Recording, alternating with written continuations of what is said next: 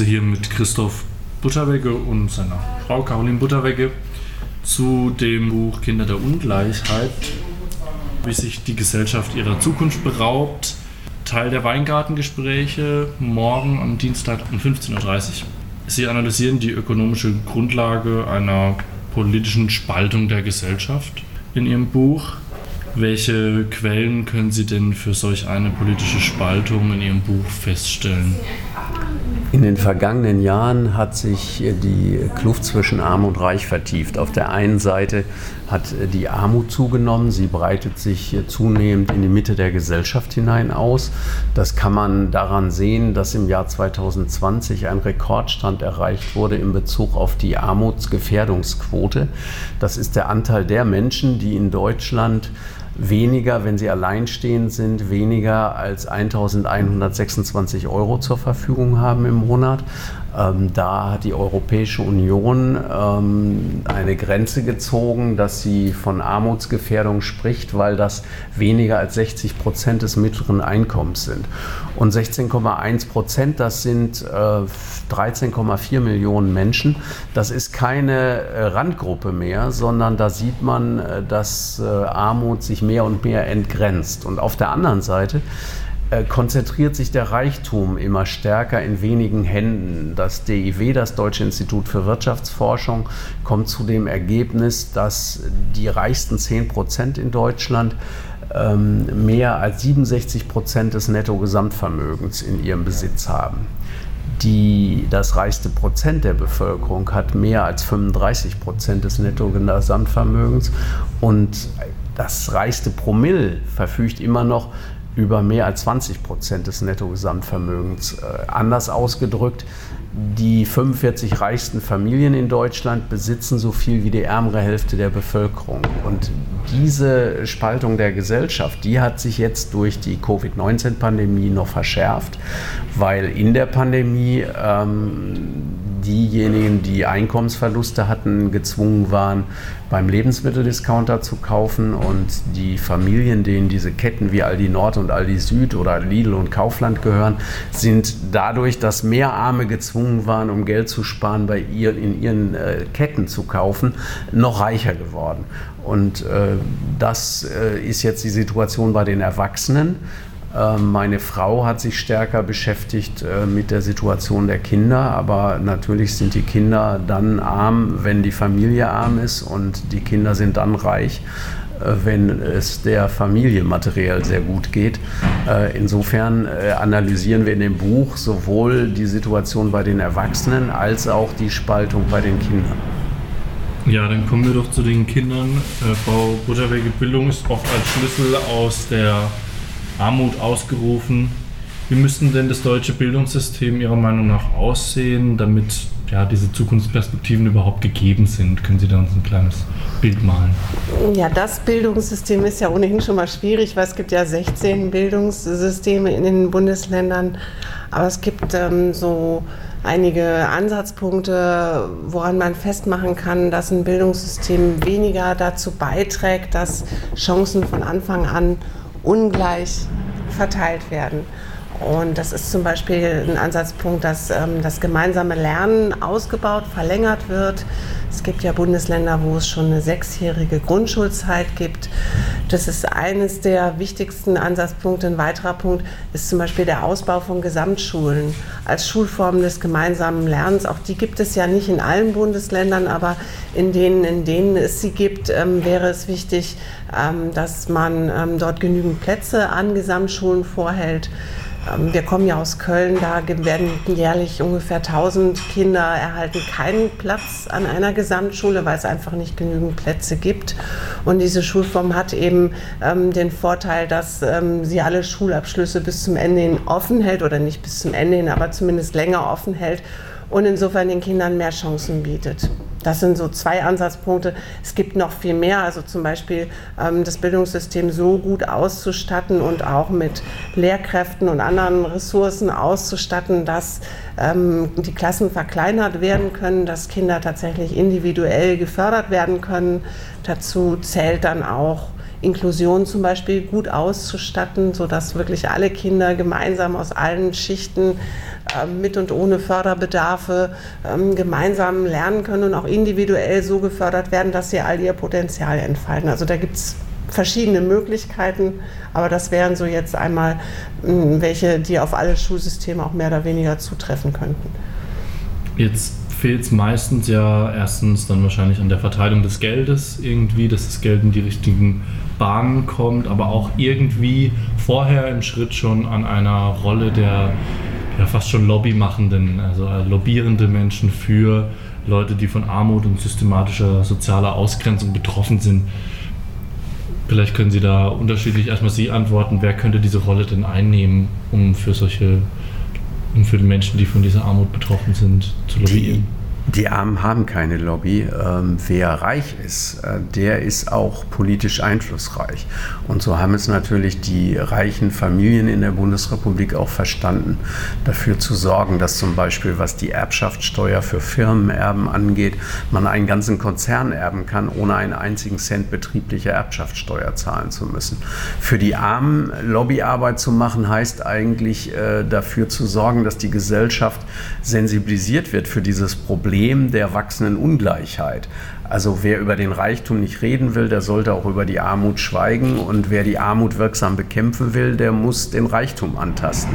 Deshalb ist alleine schon das Bewusstsein, dass es unterschiedliche Klassen und Schichten in der Bundesrepublik gibt, äh, ein, ein großer Fortschritt, der dazu beiträgt, dass sich mehr Menschen dafür einsetzen, dass Arme ähm, ja, mit mehr Sensibilität und Rücksichtnahme und Solidarität in Deutschland behandelt werden.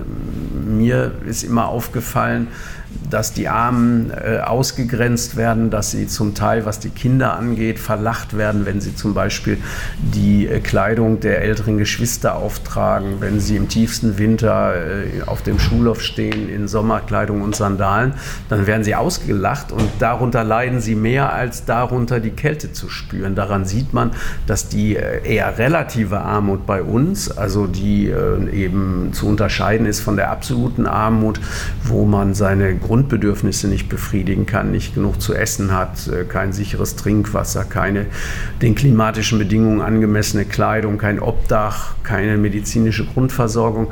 Diese relative Armut, die eher darin besteht, dass man zwar die Grundbedürfnisse befriedigen kann, aber sich vieles von dem nicht leisten kann, was in so einer wohlhabenden, wenn nicht reichen Gesellschaft für fast alle normal ist, die ist keineswegs äh, so ein Jammern auf hohem Niveau sondern sie kann sehr verletzend sein. Sie ist erniedrigend, sie ist ganz besonders, glaube ich, für Kinder und Jugendliche deprimierend, weil auf die wird natürlich auch ein unheimlicher Druck ausgeübt von der Werbeindustrie, äh, immer das tollste Handy zu haben, äh, elektronisch gut ausgerüstet zu sein, äh, bei der Digitalisierung mithalten zu können, aber auch äh, die neueste und tollste Kleidung zu haben.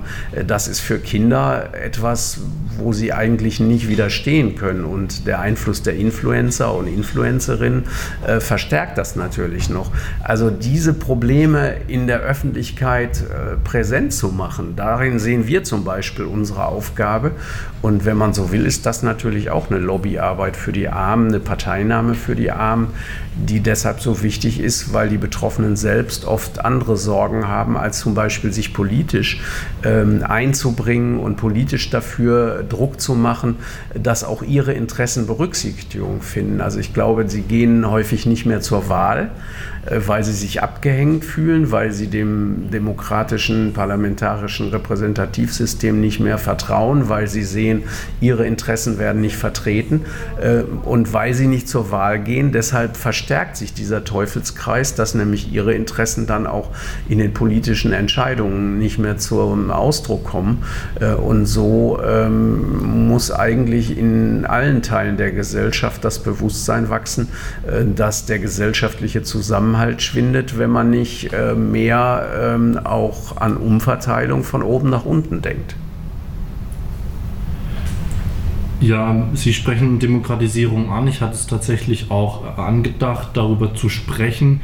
Ähm, in der amerikanischen Revolution vor der Gründung Amerikas oder während der Gründung Amerikas gab es den Spruch No Taxation without Representation.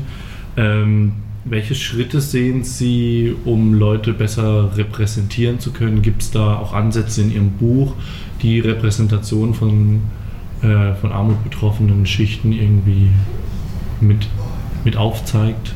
Ja, das ist äh, sehr schwierig, weil äh, in unserem System natürlich äh, in diesem parlamentarischen Repräsentativsystem so basisdemokratische Mechanismen ähm, eigentlich kaum Platz haben. Es gibt kaum plebiszitäre Ansätze in Deutschland, außer vielleicht so im kommunalen Bereich. Was meinen Sie damit?